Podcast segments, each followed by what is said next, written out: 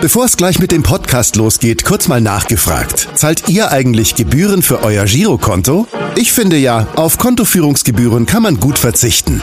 Deshalb wird dieser Podcast auch von der Sparda Bank Hamburg präsentiert. Dort gibt's nämlich das kostenlose Gehaltskonto für 0 Euro. Mein Tipp? Jetzt mit nur wenigen Klicks online oder in der Filiale zur Sparda Bank Hamburg wechseln und Gebühren sparen. Und nun geht's los mit dem Podcast.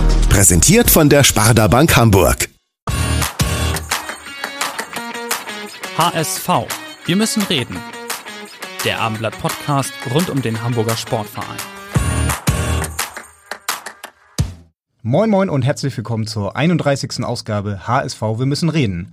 Mein Name ist Henrik Jakobs und an meiner Seite sitzt auch heute wieder mein Kollege Kai Schiller. Moin Kai. Moin. Es ist der Montag nach dem Derby, das Hamburg Derby und äh, wir haben einen Gast wie immer bei uns, der passender nicht sein könnte für dieses Derby, denn er hat das Derby vor einem Jahr noch selbst gespielt und vor allem hat er für beide Vereine selbst gespielt. Und äh, wenn man die Fans gleich hören wird, wird man auch schnell erkennen, wer dieser Gast ist. Und dieses Mal wird er nicht nur von den Fans des HSV, sondern auch von den Fans des FC St. Pauli vorgestellt. Für mich ist auch der Fußball gut und viele Grüße aus äh, Holland von der Braun-Weiß Tulpen. Tja, leider warst du viel zu kurz beim HSV und musstest ja dann an die große weite Welt. Aber gut, du hast ja dein Glück in Frankfurt gefunden. Naja, ist ja ein Hamburger auf jeden Fall. Ne? Hat auch schon für beide Vereine gespielt. Also ich glaube, der weiß, wie, was los ist, was am Derby abgeht. Ja, ähm, wir wollten uns nur bei dir entschuldigen, dass wir dich äh, bei der Sandhausenfahrt mal vom Klogang abgehalten haben. Für ein Selfie. Vielen Dank, dass du es gemacht hast. Oh, es ist schnuggelig. Warum hast du immer gegen den HSV getroffen? Mich würde interessieren, warum du in Australien so plötzlich aufgehört hast. War doch sehr überraschend. Lieber Fußballgott, schade, dass du nicht mehr bei uns bist, aber wir werden das Derby trotzdem für uns entscheiden. Ja, der letzte Fan war ein St. Pauli-Fan und er sollte recht behalten. Das äh, Derby ist entschieden für den FC St. Pauli und trotzdem freuen wir uns sehr, dass du, Alex Meyer, heute hier bei uns bist. Alex Meyer, Fußballgott, herzlich willkommen bei uns im Podcast. Dankeschön, hallo. Du bist äh, gerade aus Frankfurt gestern äh, angereist. Hast das Derby in Frankfurt geguckt oder hast du es noch hier geguckt? Ähm, aus Frankfurt. Wir haben ähm, mit ein paar Freunden geguckt. Ja. Schön äh, auf der Couch und äh, wem die Daumen gedrückt? Ah, da bin ich neutral, weil ich habe für beide Vereine gespielt und ich habe ähm, guten Kontakt und mir sind beide Vereine weiterhin sympathisch. Deswegen war ich da ganz entspannt tatsächlich gleichzeitig äh, sympathisch, beide gleich sympathisch? Oder gibt es da noch ein bisschen mehr HSV oder ein bisschen mehr St. Pauli, was nee, in dir wirklich, steckt? Wirklich beide 50-50. Also ich habe in der Jugend lange beim HSV gespielt, bin dann bei St. Pauli Profi geworden, bin dann nochmal zum HSV zurückgewechselt und jetzt am Ende auch nochmal bei St. Pauli mitgespielt und das waren alles super Zeiten und ja, also ich habe da wirklich nur schöne Erinnerungen an beide Vereine. Das ist ja hier äh, in erster Linie ein HSV-Podcast, deswegen wollen wir ein bisschen gucken, was mit dem HSV da am Wochenende los war. Was ist deine Kurzanalyse? Warum hat der HSV dieses Derby 2 zu 0 verloren? Ja, die ersten 10, 15 Minuten sah es ja so aus, als ob HSV das Ding für sich klar entscheidet, aber dann war der Lattenschuss von Sonny und der hat noch einen Pfostenschuss und dann hat St. Pauli, genau und dann hat St. Pauli sich gefangen und hat ein, zwei schon gefährliche Situationen mal gehabt und dann mit dem 1-0, ja, war es so wie so ein kleiner Schock, sage ich mal, für den HSV und dann hat St. Pauli auch, glaube ich, den Rest der Partie im Griff gehabt und hatte eigentlich noch die größeren Chancen nachher auf das 3-0. Wenn das 3-0 zählt, dann ist es schon viel früher entschieden. Das war plötzlich wie abgebrochen, ne? weil tatsächlich waren die ersten 20 Minuten des HSV ja wahnsinnig gut. Also eine Viertelstunde, ne? Also okay. War, wurde es schon Wahnsinnig weniger. ist ein bisschen übertrieben. Genau, aber waren deutlich besser und hatten ja auch die Chancen. Und wenn, ich schätze mal, eine von denen reingeht, dann wird das wahrscheinlich auch anders laufen. Aber dann kam Henk Fährmann. Genau, hat er super gemacht, der Henk. Und dann von dem Zeitpunkt an hatte St. Pauli das auch im Griff und war immer gefährlich mit Kontern und hat dann noch mit einem super Schuss das 2-0 gemacht. Und in der zweiten Halbzeit ähm, hatte ja HSV außer das Tor, was ähm, nicht gegeben wurde, auch keine ähm, großen Chancen, wo jetzt Gar St. keine, Pauli, ne? genau, wo St. Pauli jetzt in Bedrängnis gekommen ist. Du bist ja bei St. Pauli für Henk Fährmann damals gekommen, für das halbe Jahr. Das 2 zu 0, wie er das gemacht hat, das war schon stark, ne? Das 1 zu 0. Das 1 zu 0, Entschuldigung, das 1 zu 0, das hätte man ihm wahrscheinlich so gar nicht zugetraut, oder? Mit der Technik, äh, mit dieser. Doch, er ist ja ein guter, ein sehr guter ähm, Fußballer, trotz seiner Größe. Es sieht natürlich immer, war bei mir ja auch oft so, dass man dann immer kritisiert wurde, wie man läuft oder, aber das sieht halt bei den Großen nicht so elegant aus, aber er ist gerade auf Strecke auch unglaublich schnell. Und das Tor hat er ähm, ähm, überragend gemacht schon wie in Kiel das super Tor. Also da, hat, da hat St. Pauli schon super Stürmer. Er ist nochmal zwei, drei Zentimeter größer als du, oder? Zwei Meter eins ist er. Wie groß bist du? 1,96. Oh, sogar fünf Zentimeter. Ja, ein bisschen. Okay. Seid ihr euch bei nicht St. Kopf, ja. aber ein bisschen größer. Seid ihr euch bei St. Pauli trotzdem häufiger noch begegnet? Er hat dann wahrscheinlich viel Reha gemacht in der Zeit nach seinem Kreuzbandriss. Nein, nicht so oft. Also wir haben uns bestimmt, weiß nicht, keine zehn Mal gesehen, weil ich glaube, er hat damals die Reha in, in Holland gemacht und er ist dann erst spät zurückgekommen wo er einigermaßen laufen konnte. Da war aber die Saison schon vorbei, fast. Also er hat die hauptsächlich die Reha in, äh, in Holland drüben gemacht und ja, kam dann natürlich mal ab und zu. Da hat man sich gesehen und sich gegrüßt. Aber was jetzt das große Thema äh, aus HSV-Sicht nach dem Spiel war, ähm, vorher lief es ja eigentlich relativ gut, in der Rückrunde äh, bislang ungeschlagen gewesen. Und äh, jetzt hat gleich Stuttgart gewonnen, Bielefeld gewonnen und alle haben so ein bisschen die Sorge, ob jetzt die große Aufstiegsflatter wieder losgeht, so wie in der vergangenen, wie im vergangenen Jahr. Wie ist da dein Eindruck? Ach, das glaube ich nicht. Das wird natürlich jetzt alles ein bisschen auch übertrieben dargestellt, weil es ein Derby war. Wenn jetzt ähm, HSV gegen, ähm, weiß ich nicht, Bielefeld verloren hätte oder so, wäre das, würde das ähm, gar nicht so groß alles ausgeschlachtet werden. Deswegen, also HSV bin ich immer noch sicher, wird direkt aufsteigen. Und mit?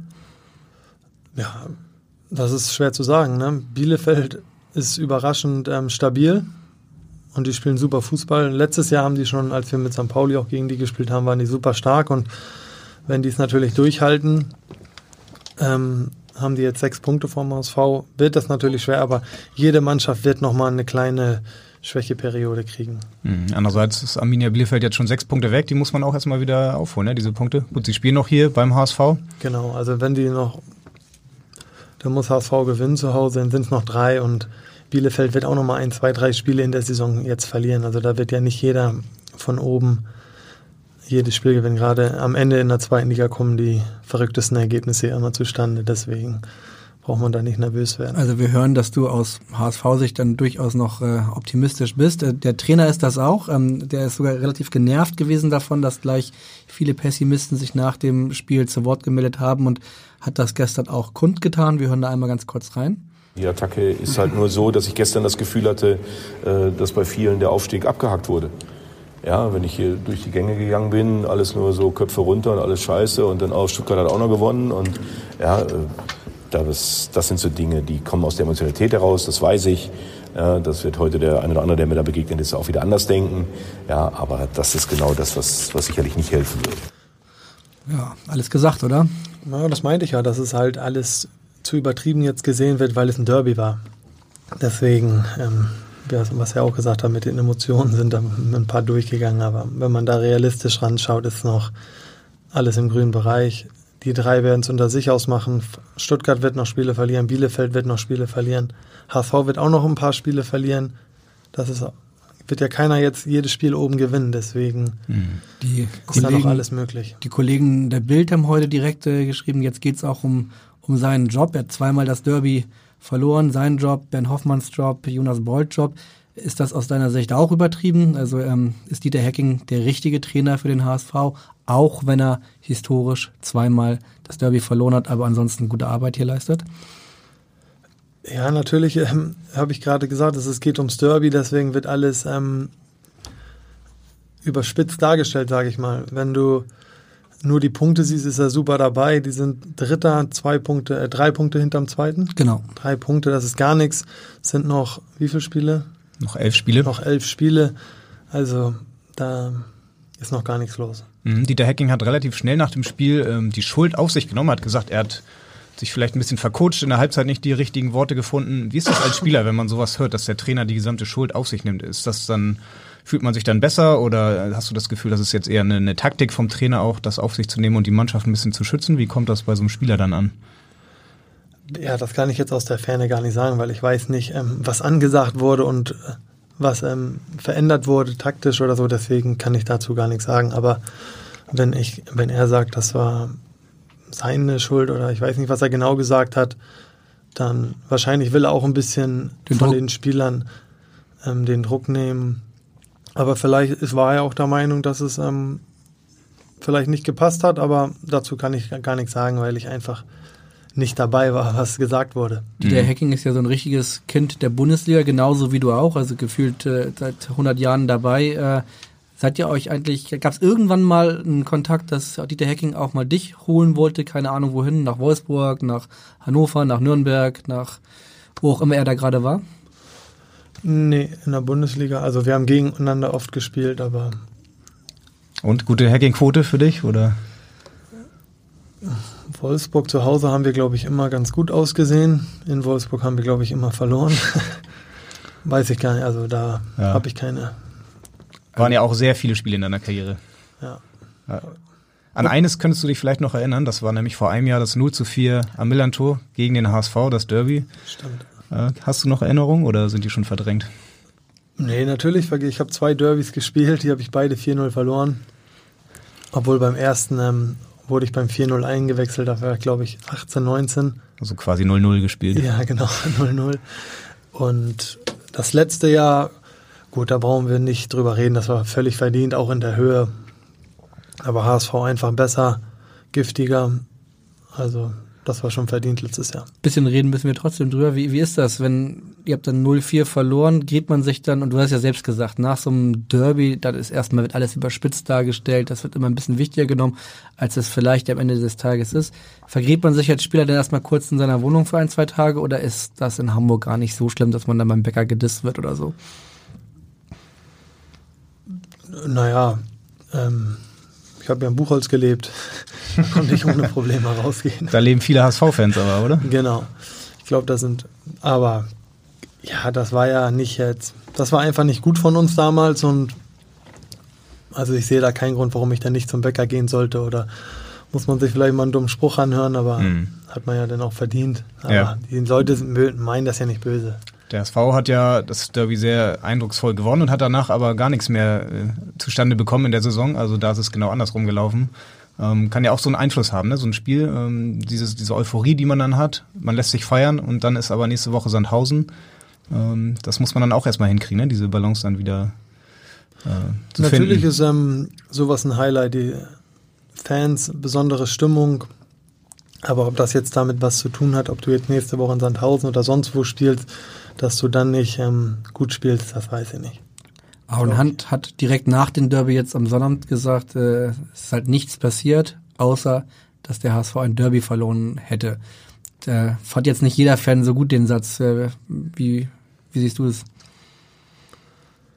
Naja, aus der emotionalen Sicht der Fans ist es natürlich das Spiel der Saison ne? in der Stadt. Es geht um Genau. die Stadtmeisterschaft. Aber wenn du, es geht um drei Punkte. Ne? Das ist halt aus seiner Sicht, was er wahrscheinlich damit meinte, dass wir jetzt ähm, drei Punkte verloren Genau. haben in der, ähm, in der Tabelle.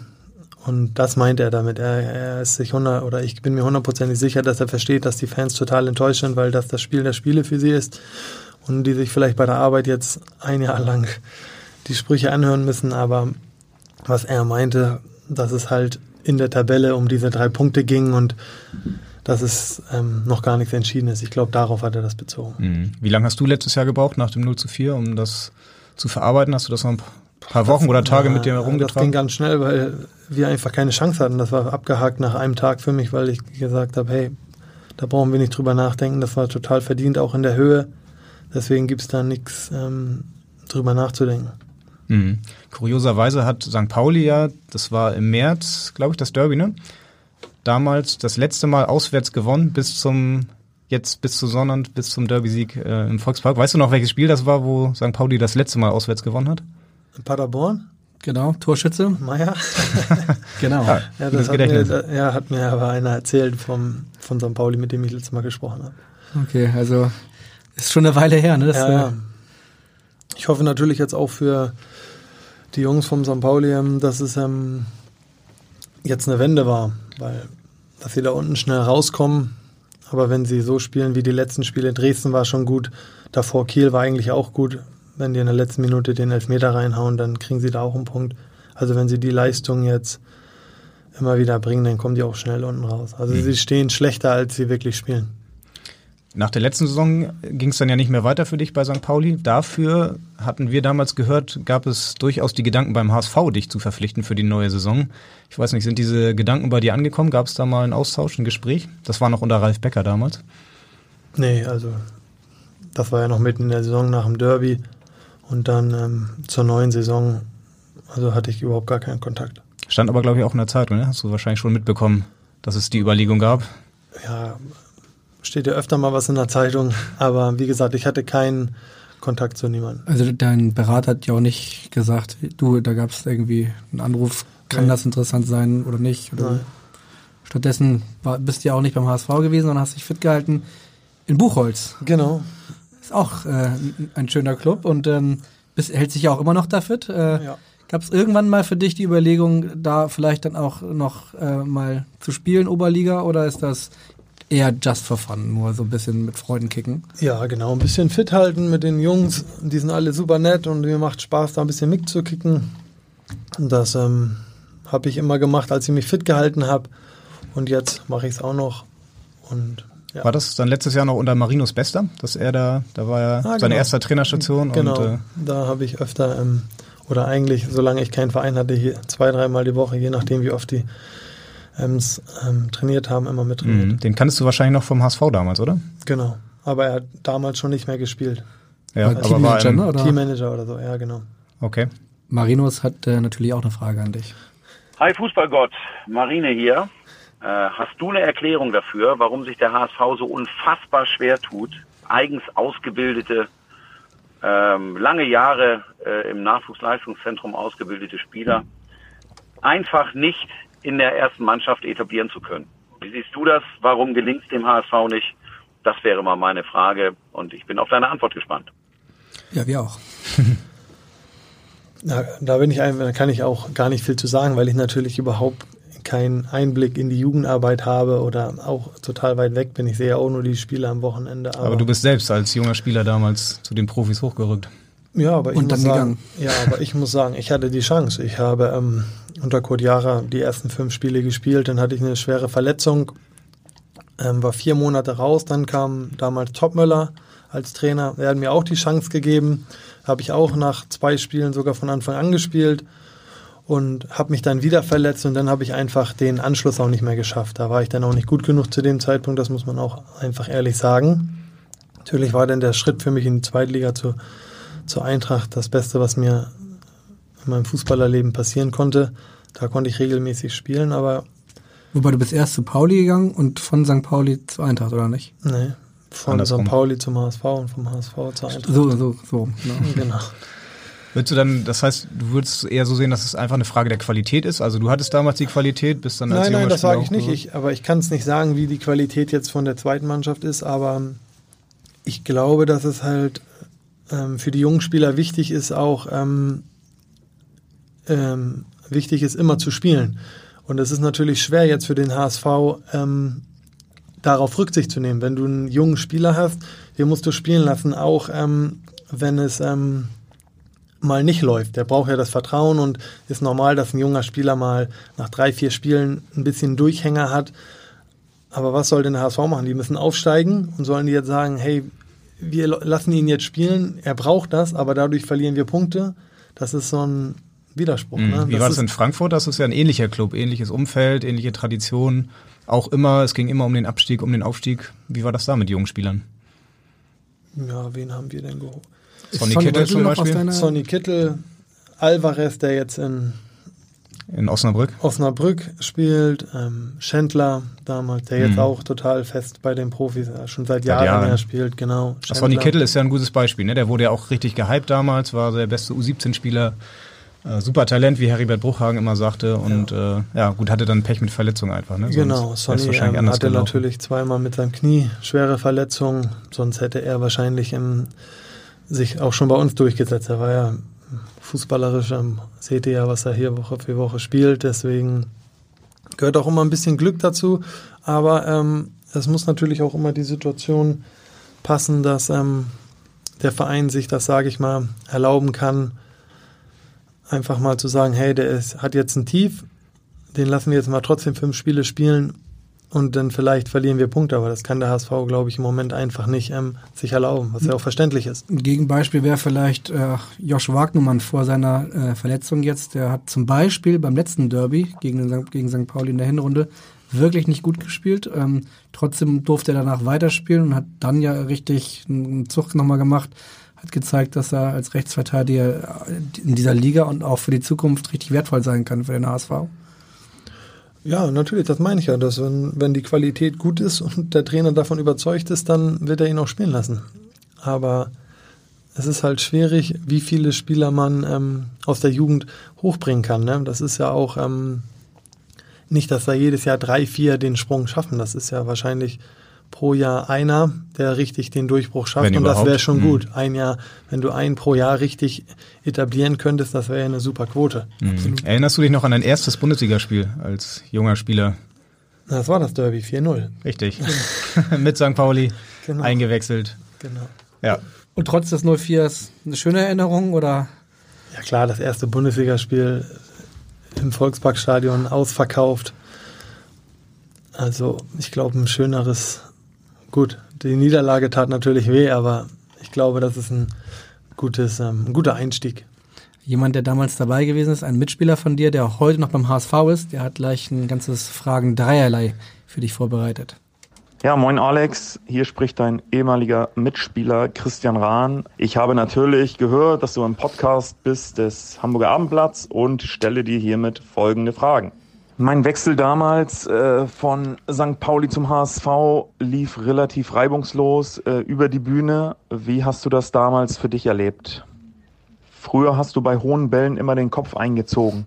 Wie konntest du noch zum Kopfballungeheuer mutieren?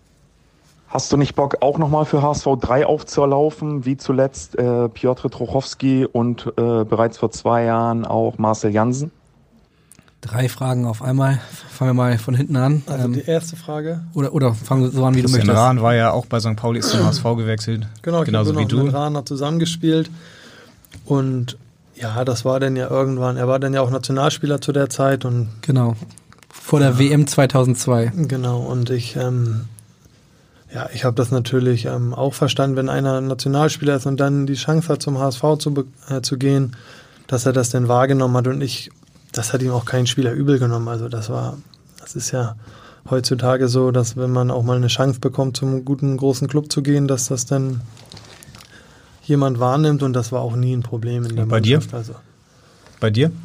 Bei deinem Wechsel? War das ein Problem?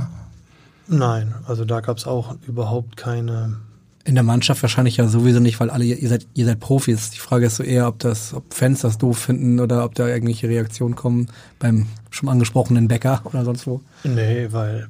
Also bei mir gab es wirklich nie ein Problem. Ich habe ja auch davor die ganze Zeit in der Jugend beim HSV gespielt und bei St. Pauli. Also ich glaube, das war. Du warst noch mehr HSVer als St. Paulianer zu dem Zeitpunkt. Nee, weil ich in einer, bei St. Pauli in der A-Jugend hatte eine Riesenzeit und das hat super viel Spaß gemacht und dann bin ich da Profi geworden und das werde ich natürlich auch nie vergessen. Wie war das bei dir als Kind? Hast du äh, eher, du hast ja ein bisschen Buchholz aufgewachsen, ne? Mhm. War dein Herz eher äh, an den HSV vergeben, eher an St. Pauli? Ich war immer Bayern-Fan als Kind. Deswegen hatte ich nie, also hatte ich nie Könnte man jetzt sagen, ist ja noch schlimmer, aber, ähm, aber alles in Ordnung. Ähm, dann fangen wir mal mit der zweiten Frage von, von, von Christian ran. Kopfballungeheuer, beziehungsweise Kopf eingezogen Da damals er in seiner. Zeit. Ich war sehr schlecht für meine oder Für deine war- Größe? Für meine Größe hätte ich eigentlich viel mehr Kopfballtore und viel torgefährlicher sein müssen mit dem Kopf. Das kam eigentlich erst später. Ich war ich habe angefangen, sage ich mal, in der Defensive musste ich dann immer am kurzen Pfosten stehen. Ecken gegen uns war der freie Mann. Da habe ich so ein bisschen das Timing geübt, habe es aber auch im Training geübt, habe mir immer flanken lassen und habe Kopfbälle geübt und lange Bälle zum Verlängern, wie es beim Abschuss halt kommt, habe das immer mehr geübt und dann irgendwann hatte ich auch offensiv mal die Erfolgserlebnisse, kam das eine Tor und dann macht man das automatisch immer mehr, geht immer mehr auf die Punkte oder wo der Ball hinkommen kann. Und äh, mein Berater Mileski hat mir immer, hat mich immer zusammengeschissen, wenn ich immer hinten am langen Pfosten stand. hat er mir gesagt, wo ich hinlaufen muss und das hat mir geholfen. Mhm. Jürgen Milewski, ja. Europapokalsieger mit dem HSV damals. Genau. Und offenbar auch dein äh, Berater, was Kopfballtechnik angeht. Ja, was man immer, man sagt ja immer früher, die Spieler könnten heute nicht spielen, das ist alle Schwachsinn. Ich habe mal mit ihm, ähm, haben wir in Buchholz gekickt. Das war aber jetzt, weiß ich nicht, vor 15 Jahren oder so. Und da hat man einfach gesehen, dass ähm, welche Klasse die einfach haben, weil die, die Bälle, die er gespielt hat, die habe ich selten in der Bundesliga bekommen. Also das muss man einfach sagen, dass das damals auch alles Weltklasse-Spieler waren. Ne? Mhm. Und was heute heutzutage immer gesagt wird, ja, heu, früher war alles langsamer und aber das waren trotzdem alles Weltklasse-Spieler. Wenn die so trainiert hätten wie heute, wären die trotzdem die Besten der Welt. Und gab es in deiner Zeit noch das berühmt-berüchtigte Kopfballpendel? Gab es, aber wir haben das mehr über Flanken geübt. Also ich habe immer einen, Benny Köhler meistens nach außen gestellt. Der hat dann geflankt und dann haben wir Kopfbälle und Volleys geübt nach dem Training, bestimmt drei, viermal die Woche. Und die letzte Frage von Christian Rahner, ob du dir vorstellen kannst, HSV äh, 3, jetzt mit Trotsche und Marcel Janssen zusammen. Da muss ich ihn enttäuschen, weil wenn ich magische in der Dreieck in der Oberliga wenn ich in der Oberliga nochmal auflaufen würde, was nicht passieren wird, dann nur für Buchholz 08. Ja, wird nicht passieren? Keine Chance? Also sag niemals nie, aber Gibt es da schon die ersten äh, Trainer, Kollegen, Mitspieler, ehemalige Bekannte, die schon an dir graben? Bei Buchholz? Ja, für die nächste Saison? Na, die fragen auch Spaß mal, aber das ist eigentlich für mich kein Thema. Mhm. Ja, wir haben eben zu deiner körperlichen Entwicklung, zu deiner Kopfballentwicklung was gehört. Ähm, dazu hat noch ein ehemaliger Mitspieler vom HSV eine Frage und äh, die hören wir jetzt. Hey Alex, grüß dich, moin moin, Colin Benjamin hier. Hey Alex, als wir zusammen gespielt haben beim HSV, warst du ja ein langes Lachs. Und dann bist du nach Frankfurt gewechselt, oder zu Frankfurt gewechselt. Und auf einmal bist du ein Tier geworden. Was haben die Frankfurter dich da zum Essen gegeben oder habt ihr nur Krafttraining gemacht? Auf alle Fälle bist du ein Tier geworden. Was war da der, der Punkt, wo du jetzt äh, zu Tier geworden bist? Grüß, Colin. Vom Langlachs zum, zum Tier. Was ähm. gab's zu essen? Lachs oder? Äh? Nutella-Brötchen. nee, das kommt natürlich, wenn du 18 bist, bist du ja noch nicht ähm, körperlich voll entwickelt und das kommt natürlich mit dem Alter automatisch, aber natürlich habe ich auch ähm, daran gearbeitet. Ne? Krafttraining, Stabi und solche Sachen habe ich regelmäßig dann irgendwann ins Trainingsprogramm aufgenommen und dann nach ein, zwei Jahren sieht man dann noch ein bisschen was. Tatsächlich, das reicht dann schon. Bisschen Stabi, bisschen Krafttraining. Naja, das musst du halt regelmäßig machen. Ne? Wenn du es regelmäßig über Jahre machst, dann sieht man natürlich auch die, also kommt irgendwann auch ein Ergebnis und man verbessert sich dann ja auch von der Anzahl oder von den Gewichten, je nachdem, was man halt macht. Und ja. Kein Ernährungsgeheimnis. Nee, Ernährung ist natürlich wichtig, aber ich glaube, wenn man sich nur gut ernährt und nichts arbeitet, dann kriegt man trotzdem keinen guten, also kriegt man trotzdem nicht mehr Kraft. Mhm. Wir sind übrigens ein sehr internationaler Podcast heute. Colin Benjamin hat die Frage netterweise aus Namibia zugeschickt und äh, wir werden auf jeden Fall später nochmal den Kontinent wechseln. Hast du noch Kontakt mit, äh, mit Colin? Nee, ich habe ähm, oder überhaupt aus der alten HSV-Mannschaft, weil du hast ja wirklich mit vielen Superstars auch zusammengespielt, mit Sergei Barbares. Sergei habe ich mit meinem Thomas Ifalushi. Sergei noch manchmal.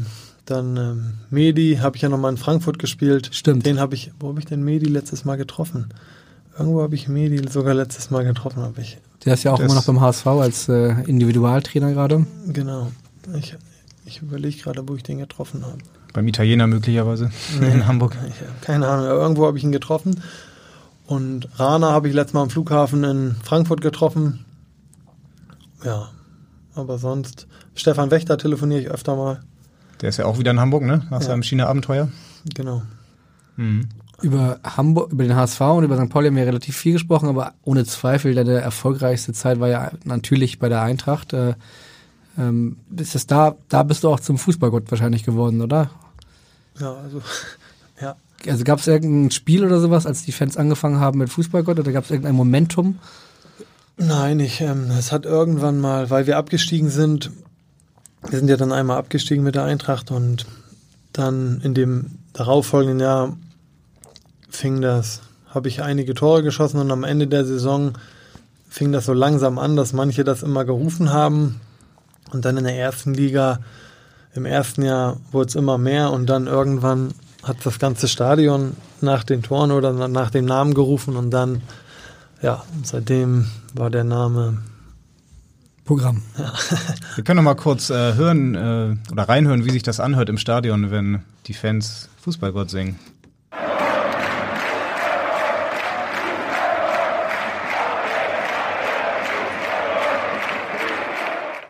Alex Meyer ist ein Fußballgott. Da ist schon ein bisschen Gänsehaut, wenn man das so im Stadion hört, wahrscheinlich, ne? Ja, natürlich ist das ähm, ein super Gefühl und ja, macht einen stolz, dass, ähm, dass die Fans einen so sehen. Könntest du jetzt noch sagen aus Erinnerung, äh, aus welchem Spiel dieser Ausschnitt kam? Ja, da, das wurde ja öfter gesungen. Aber ich schätze mal, wenn ihr das schon sagt, war das gegen HSV. Genau, Im letzten nämlich. Spiel, ne? Genau. Ja, ja. Das war äh, im Mai 2018. HSV musste das Spiel gewinnen, um noch eine Chance zu haben, nicht abzusteigen. Am Ende des Tages äh, stand es 2-0. Das ganze Stadion hat genau das, was wir eben gerade gehört haben, gesungen und du kamst rein und was ist dann passiert? Ja, gute Flanke vom David, also Abraham, und dann habe ich ihn probiert gut zu treffen und dann ist er ganz gut reingegangen. Ganz gut reingegangen. Es war das 3-0, war aber wahrscheinlich schon, also wir haben eben das nochmal bei YouTube uns angeguckt, wahrscheinlich schon so ein Karriere-Highlight für dich, ne? Also Ja, gerade auch, weil es natürlich das letzte Spiel war und dann kommst du nochmal rein und ich habe ein Jahr nicht gespielt wegen der Verletzung und ja, an dem Tag hat halt alles gepasst. Grundsätzlich hast du ja ein paar Karriere-Highlights, Entschuldigung, ähm, gehabt und welche das jetzt genau waren, da hat noch ein ehemaliger Mitspieler von dir mittlerweile bei St. Pauli unter Vertrag eine Frage. Moin Alex, hier spricht dein ehemaliger Teamkollege Flumi und jetzt habe ich heute eine besondere Aufgabe für dich und zwar kann ich mich noch ganz gut erinnern, 2015 nach einer langen Verletzung von dir bist du zurückgekommen und manche haben gedacht, äh, ist der Meier fit oder kann er spielen, kann er nicht spielen. Dann hast du gegen Köln, also wir haben damals bei Eintracht Frankfurt zusammengespielt, hast du bei, gegen Köln im Heimspiel gleich drei Buden gemacht beim 6 zu 2 Heimsieg. Ich denke, das wirst du nicht vergessen haben. Und ich will dich jetzt fragen, wer hat dir denn die sensationellen Vorlagen gegeben zu deinen drei Toren? Denk mal scharf nach. Liebe Grüße. Ja, denk mal scharf nach. Sagt der Derby-Sieger Johannes Flum am Genau, Sonnabend. kann ich ihm genau Pauli. sagen. Das erste Tor war Ignoski, glaube ich, mit Richtig. Flanke. Das zweite war Seferovic. Auch richtig. Und das dritte war irgend so ein Blinder. Der da reingestolpert ist. so genau, der plötzlich. wollte, glaube ich, ganz woanders hinschießen. Und dann hat er meinen Kopf irgendwie getroffen. Der Ja. Flummi. Der Flummi. ja, die Antwort wollte er hören. Genau. Na, ich ich habe ihn, immer- ich hab ihn immer geärgert bei St. Pauli, weil er, er hat mir einmal ein Tor, er hat mir noch ein Tor gegen Stuttgart aufgelegt, das wollte er. Und dann hat er mir mal ein, haben wir zu Hause gespielt gegen Braunschweig. Und da wollte er aufs Tor schießen. Und da habe ich mir schon gedacht, der trifft niemals das Tor. Und bin so ein bisschen nach links neben das Tor gelaufen. Und da ist der Ball auch hin.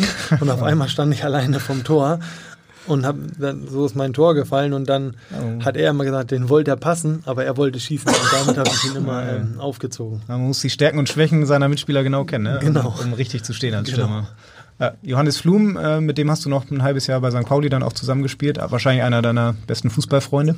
Ja, super Typ. Flummi kenne ich schon bei der Eintracht, ja, ich glaube vier Jahre, drei Jahre, weiß ich gar nicht genau, zusammengespielt, jetzt wieder bei St. Pauli. Ähm, super Fußballer, super Typ. Also ich hoffe, dass St. Pauli auch ähm, noch länger an ihm festhält, weil super Fußballer, aber auch gerade als Typ ist er einfach normal und immer positiv. Wenn wir über deine Frankfurt-Zeit sprechen, dann müssen wir natürlich auf jeden Fall von einer Person eine Frage einspielen, die äh, sehr mit dir in dieser ganzen Zeit verbunden war, würde ich jetzt sagen. Die Frage ist ein bisschen ungewöhnlich, aber die wirst du hoffentlich aufklären können.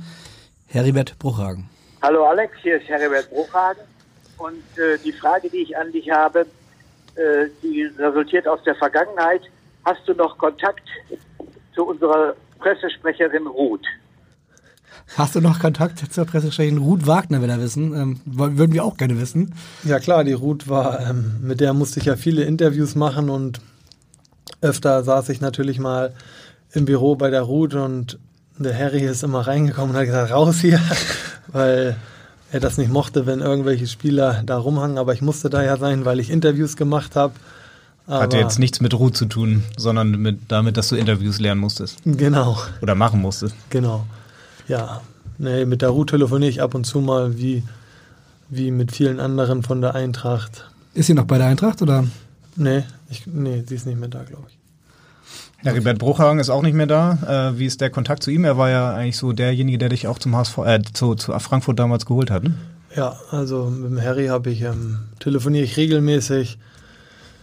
Wenn er in Hamburg ist, ruft er mich an, gehen wir manchmal essen. Also dem habe ich auch viel, natürlich viel zu verdanken und ja, da ist auch eine Freundschaft draus entstanden. Er war damals auch wichtig, weil er hat mir mal erzählt, ähm, seine Mutter hatte sich ein bisschen Sorgen gemacht, als du von Hamburg dann nach Frankfurt gewechselt äh, bist.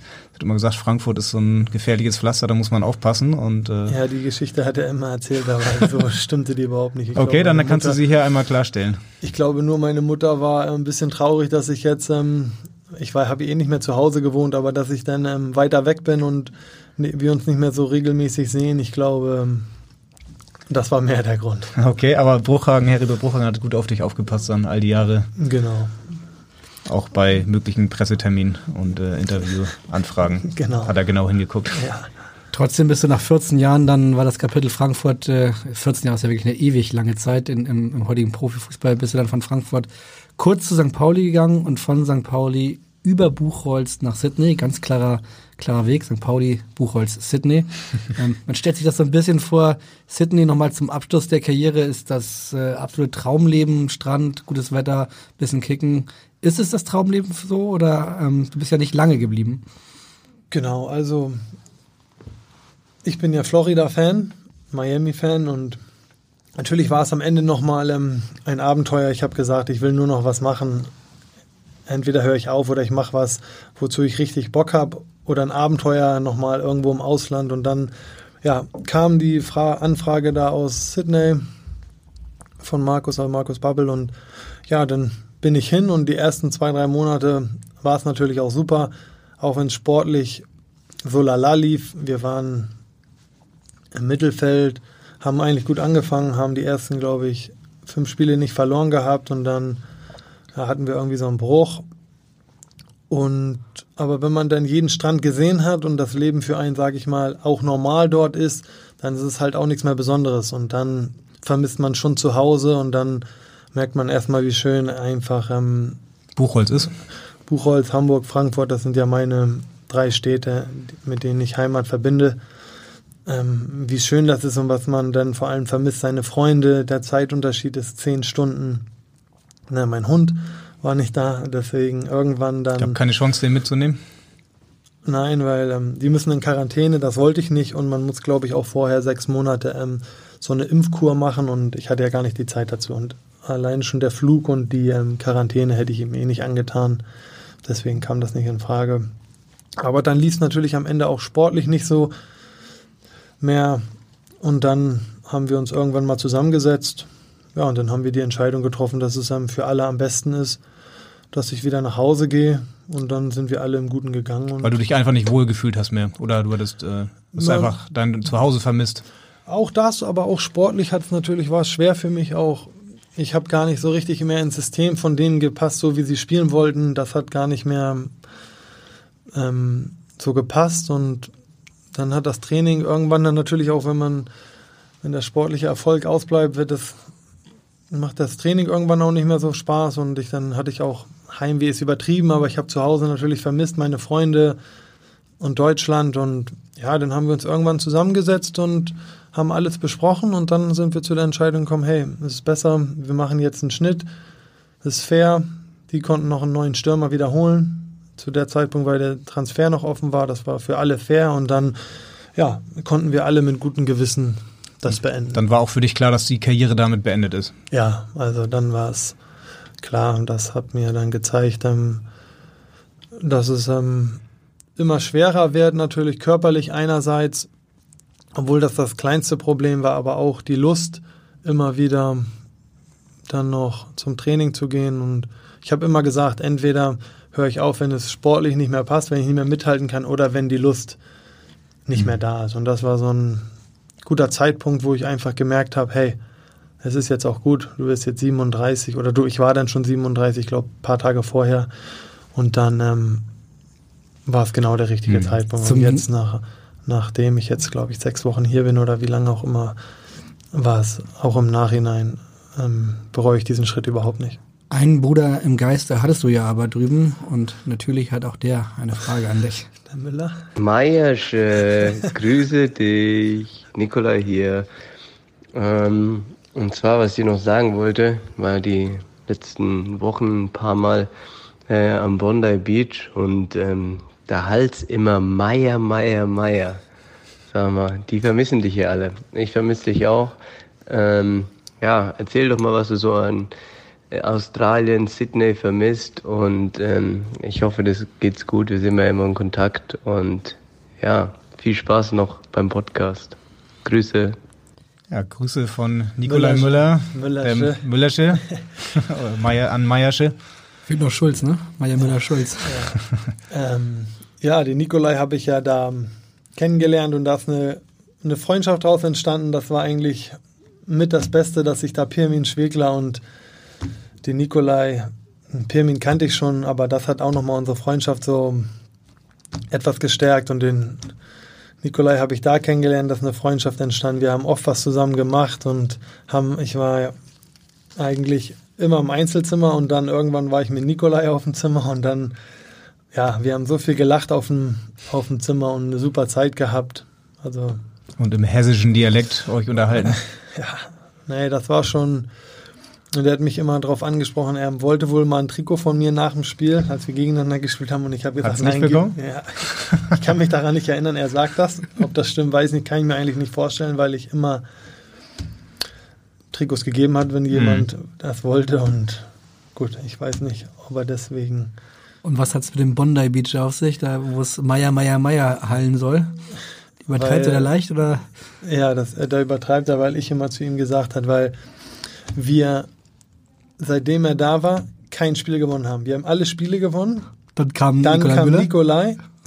Also, und dann haben wir kein Spiel mehr gewonnen. Und deswegen habe ich immer gesagt, dann hat er immer, oh Scheiße, habe ich gesagt, mach dir keine Sorgen, das ganze Stadion halt schon wieder Müller, Müller, Müller, hörst du das? Und so haben wir uns halt ein bisschen den Spaß gemacht und deswegen Ja.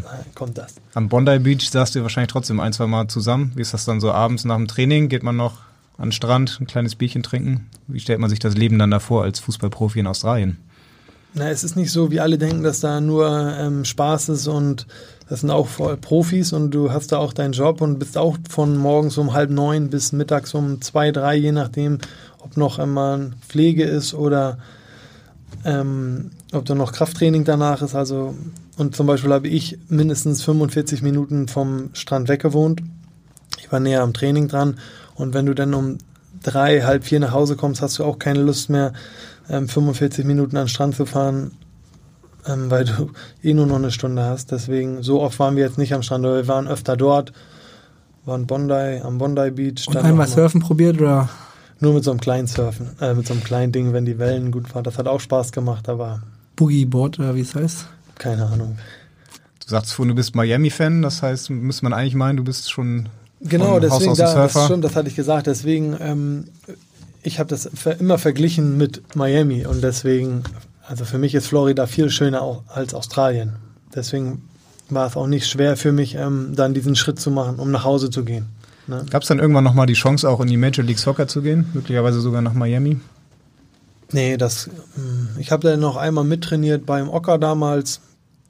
Und da hatten Ocker wir mal- Nikolov? Genau, wo ich mich fit gehalten hatte in Amerika, da hatten wir mal kurz gesprochen, aber das hat sich dann auch eigentlich nicht so entwickelt. Dann und Du hast, du hast ja selbst gesagt, in Australien ist es fußballerisch leider nicht so ganz rund gelaufen. Äh, Ich glaube, zwölf Spiele, ein Tor. Aber dieses eine Tor, das war nicht so schlecht. Und wir können es leider nicht zeigen, aber wir können es zumindest ein bisschen hören. Duke could have made it two. They do make it two. This time Alex Meyer. The one-time Bundesliga Golden Boot winner has his first down under. 15 years ago this week he scored his first Bundesliga goal. The football god. The Football God. Also äh, wir haben es eben bei YouTube uns mal angeguckt. Äh, Vielleicht kannst du es einmal kurz beschreiben. So schlecht war das nicht. ja, war ein langer Ball auf Duke. Ähm, und der Torwart kommt raus und will den oder klärt den schlecht genau mir vor die Füße und dann habe ich ihn mit links über den Torwart gelupft. Und dann ja, haben wir auch das Spiel gewonnen zum Glück. The Football God hat sich auch bis nach Sydney rumgesprochen. Äh, dein Spitzname. Ja, heutzutage spricht sich ja im Internet alles schnell rum, deswegen. Ja. Und 15 Jahre danach hat er gesagt. Hat er da richtig recherchiert? Hast du mal nachgerechnet? Habe ich nie. Nach deinem ersten Bundesliga-Tor? Habe ich jetzt auch das erste Mal gehört, also das weiß ich gar nicht. Aber klingt ganz gut. Du hast trotzdem äh, dich jetzt entschieden, haben wir eben schon kurz gesagt, äh, deine Karriere hast du gerade beendet vor einem Monat. Ähm, weißt du schon, was das nächste Kapitel für dich sein wird? Ja, ähm, ich werde jetzt im Sommer wieder bei der Eintracht anfangen. Aber als was genau, das werden wir noch ähm, ähm, rausfinden, besprechen und dann wird das irgendwann öffentlich gemacht. Aber, Aber kannst du schon sagen, eher sozusagen im Trainerbereich, eher in, in einem ganz na, anderen ich glaube, Bereich? das wird so ein äh, Mix aus allem, ne? Ein bisschen Repräsentant, dass ich solche Aufgaben auch übernehmen werde. Und ich würde gerne meine Trainerscheine machen, aber ich, da werden wir uns zusammensetzen und dann auch eine gute Lösung finden. Mhm. Da gibt es ja doch viele Möglichkeiten, in so einem Verein zu arbeiten. Ne? Scouting, ähm, im Medienbereich. Ja, da müssen wir mal, ähm, werden wir drüber sprechen, was die Eintracht gerne hätte und was ich gerne hätte und dann, ja. Aber das heißt, dein Lebensmittelpunkt wird erstmal wieder dann äh, Frankfurt sein oder wirst du ein bisschen pendeln, Frankfurt, Buchholz, Hamburg, wie du es vorhin gesagt hast? Tri-City? Ähm, ich schätze mal, dass es Frankfurt wird, weil die Fahrerei, das ist, also heutzutage ist ja so viel Baustellen und da habe ich keine Lust immer zu fahren. Und sonst setzt man sich mal schnell in den Flieger. Aber ich schätze schon, dass ich ähm, die Haupt, den Hauptsitz dann in Frankfurt haben werde. Das heißt, also gehe ich erstmal davon aus, weil man muss sich ja auch am Anfang sowieso einarbeiten und ist man sowieso den ganzen Tag dort. Deswegen. Ist das dann richtig, dass du einen Anschlussvertrag hattest bei der Eintracht? Oder, Ja, genau. Mhm. Das heißt, in der letzten Vertragsverlängerung, die du gemacht hast, habt ihr euch dann darauf geeinigt oder war das von Anfang an klar, dass Nö, du wieder da- zu Frankfurt, zur Eintracht zurückkehrst? Nö, da haben wir uns mit dem Freddy, und da bin ich ihm auch sehr dankbar, zusammengesetzt, wie das weitergehen kann danach. Und dann haben wir das mit der letzten Vertragsverlängerung ähm, Festgezurrt. ähm, mit ihm gesagt, genau. Du hast jetzt die letzten 15, 16 Jahre ähm, ein sehr, sagen wir mal, geregeltes Leben gehabt, Fußballprofi, wusstest genau, was dich erwartet, hast eine tolle Karriere gehabt. Hat man ein bisschen Bammel davor, was jetzt kommt, weil äh, ist ja was Unbekanntes oder auch ganz umgekehrt. Na, ich freue mich drauf. Genau. Ich freue mich drauf, dass jetzt endlich mal ähm, was ganz Neues auf mich zukommt. Ich weiß selber nicht genau was und wie der Tagesablauf sein wird, aber ich ähm, genieße jetzt gerade mal die sechs Wochen, wo ich jetzt nichts zu tun hatte, sage ich mal. Ich habe Freunde besucht, hatte viel Zeit mit meinem Hund spazieren zu gehen, kann auch mal einfach rum ähm, sage ich mal. Ne? Das ist auch mal ganz schön, aber ich merke jetzt schon, dass es jetzt so langsam brauche ich auch wieder eine Aufgabe, sonst ähm, Wie Australien, immer. Strand ist langweilig, immer Gammeln ist langweilig. Genau, das ist genau. Man braucht ja eine Aufgabe und deswegen freue ich mich wirklich auf die Aufgabe bei der Eintracht und was es dann genau wird, das werden wir dann ja sehen. Aber ich freue mich auf den wieder auf den geregelten Tagesablauf, aufstehen, frühstücken, arbeiten, Mittagspause, arbeiten und Und abends mit dem Hund spazieren? Kommt er mit? also früher war Alf oft bei, bei der Eintracht, aber da war er klein, da wollten ihn alle immer Gassi führen. Die Mädels in der Geschäftsstelle, die haben sich gefreut. Ja, jetzt ist Alf ein bisschen größer. Genau, aber ich glaube, da werden wir zur Not auch eine Lösung finden. Was ist Alf denn für ein Hund? Äh, Golden Retriever. Golden Retriever. Dann wissen wir, wie es mit Alf weitergeht. Wir wissen ein bisschen, wie es mit dir weitergeht. Haben uns auf jeden Fall total gefreut, dass du den Weg zu uns hier ins Podcast-Studio gefunden hast. Am Tag, am, nee, nicht am Tag, zwei Tage nach dem Derby. Vielen Dank dafür. Kein Problem. Hat Eine Frage Spaß musst du aber gemacht. noch beantworten. Wenn, ich glaube, du hast dich noch nicht auf unseren Podcast vorbereitet, hast du gesagt, du hast keinen gehört. Von daher weißt du nicht, was die letzte Frage ist, nämlich steigt der HSV auf? Ja, habe ich ja schon gesagt, dass ich da, da bin ich total sicher, also dass sie Erster oder Zweiter werden. Und ähm, ja, da gibt's eigentlich nicht mehr zu sagen. Da gibt's nichts mehr zu sagen. Genau, alles ist gesagt. Äh, Wir werden wieder über den HSV am kommenden Montag sprechen, reden. HSV, wir müssen reden. Dann, äh, das kann man an dieser Stelle vielleicht schon verraten, mit dem wahrscheinlich prominentesten Namen, den wir bislang hier im Podcast hatten, wer das sein wird. Das verraten wir dann aber erst am kommenden Montag. In Hamburg sagt man Tschüss. Bei uns heißt das Auf Wiederhören. Tschüss. Weitere Podcasts vom Hamburger Abendblatt finden Sie auf abendblatt.de slash podcast.